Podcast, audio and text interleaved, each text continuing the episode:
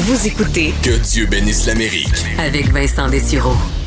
Dans les dernières semaines, je me suis amusé à parcourir un peu des histoires plus insolites, méconnues euh, des différents présidents américains et je veux vous raconter euh, deux histoires concernant le président Andrew Jackson aujourd'hui. Le président Jackson, euh, qui est quand même assez connu dans l'histoire américaine, lui qui, de un, euh, semble avoir eu une vision un peu plus euh, ouvertes face au public, entre autres, euh, ouvert l'accès à la Maison-Blanche pour euh, les Américains, une approche un peu plus libérale, donc une bonne relation avec euh, la population. Lui qui a été donc président américain entre 1929 et 1937, un ancien gouverneur militaire de la Floride, commandant des forces américaines durant la bataille de la Nouvelle-Orléans en 1815. Euh, bon, il a, entre autres, on dit, lui, à la tête des, des politiques américaines pendant un certain, un certain temps. Il a même amené, bon, lui et l'époque, euh, la création des partis politiques tels que, euh, on connaît aujourd'hui.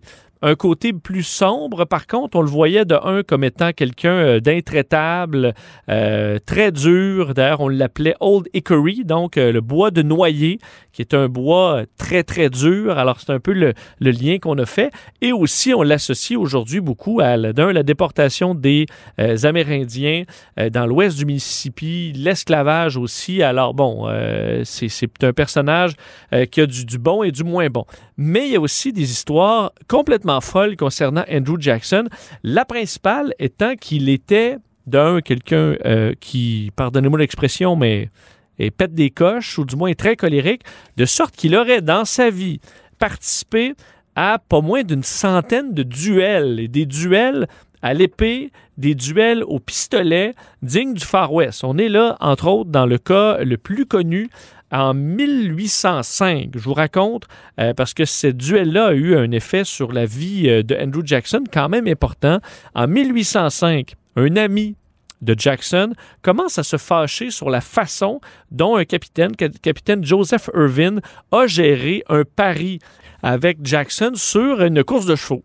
Alors, une histoire assez banale, mais à ce moment-là, le beau-fils euh, du capitaine Irving, Charles Dickinson, commence à se fâcher et à se quereller avec l'ami de Andrew Jackson, qui finalement, ben, embarque dans le lot. Alors, ça se chicane, ça s'envoie promener. Euh, Dickinson traite euh, Jackson de euh, lâche et tout ça. Alors, ça s'insulte d'un côté comme de l'autre.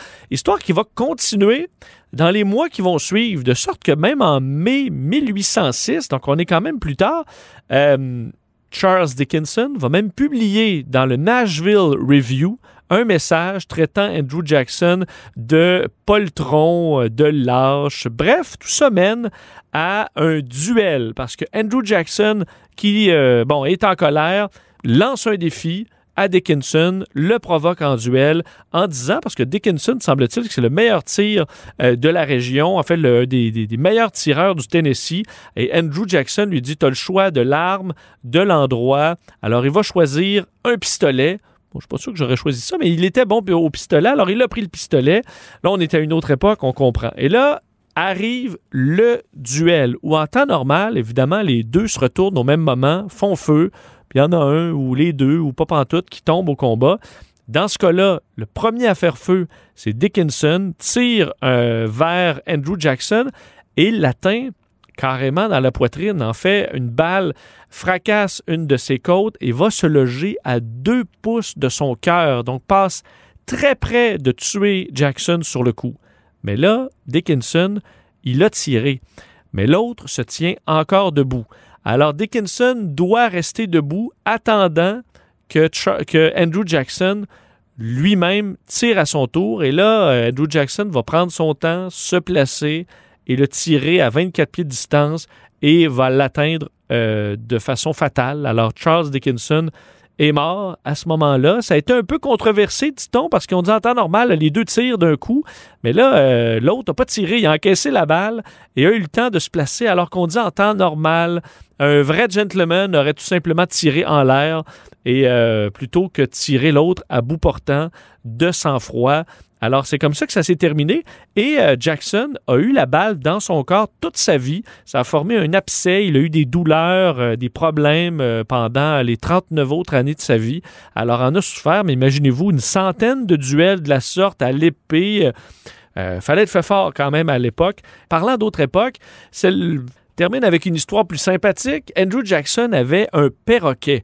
En fait, il a offert à sa femme, euh, Rachel. D'ailleurs, c'est entre autres pour Rachel qu'il aurait fait euh, beaucoup, beaucoup des duels. Entre autres, il était très protecteur. Rachel avait eu un mari abusif avant. Alors, c'était une corde sensible. Alors, quand on écœurait sa femme, ben, clac, il provoquait en duel. Ben, il lui avait acheté un gris du Gabon, alors un perroquet euh, qui s'appelait Paul, comme un sondage, le P-O-L-L. malheureusement, lors du décès de son épouse, Jackson a gardé l'oiseau. Alors, il s'est occupé du perroquet qui, semble-t-il, euh, avait appris à parler. En fait, euh, Jackson parlait et apprenait des mots à son perroquet, mais pas des beaux mots. Il a appris, il aurait appris à son perroquet toutes sortes de jurons. Euh, et ben, il est décédé, Andrew Jackson, en 1945. Et imaginez-vous qu'à ses funérailles, l'oiseau Paul était là et on a dû sortir l'oiseau tellement il lâchait des obscénités à tout le monde à haut cri. Alors on a dû l'écarter, l'oiseau, parce qu'il est en train de scandaliser tout le monde. Au point où le révérend de l'époque, William Menefee Normand, qui avait assisté à la cérémonie, a rapporté que l'assistance avait été horrifiée et choquée par le manque de respect de l'oiseau qui était dopé par la présence d'une assistance aussi nombreuse et qui ne cessait de parler de plus en plus fort en enlignant une obscénité après l'autre. Alors on peut imaginer la scène et euh, le, malaise qui, euh, qui en suit. Alors, euh, semble que c'est vrai, entre autres parce que Andrew Jackson avait accueilli un peu du public à la Maison Blanche et que l'oiseau, ça lui a permis peut-être d'entendre des mots qu'il aurait peut-être pas entendus normalement. J'étais pas là, mais c'est l'histoire qu'on raconte, le perroquet mal élevé d'Andrew Jackson. Alors, le septième président qui était un personnage assez unique. Merci.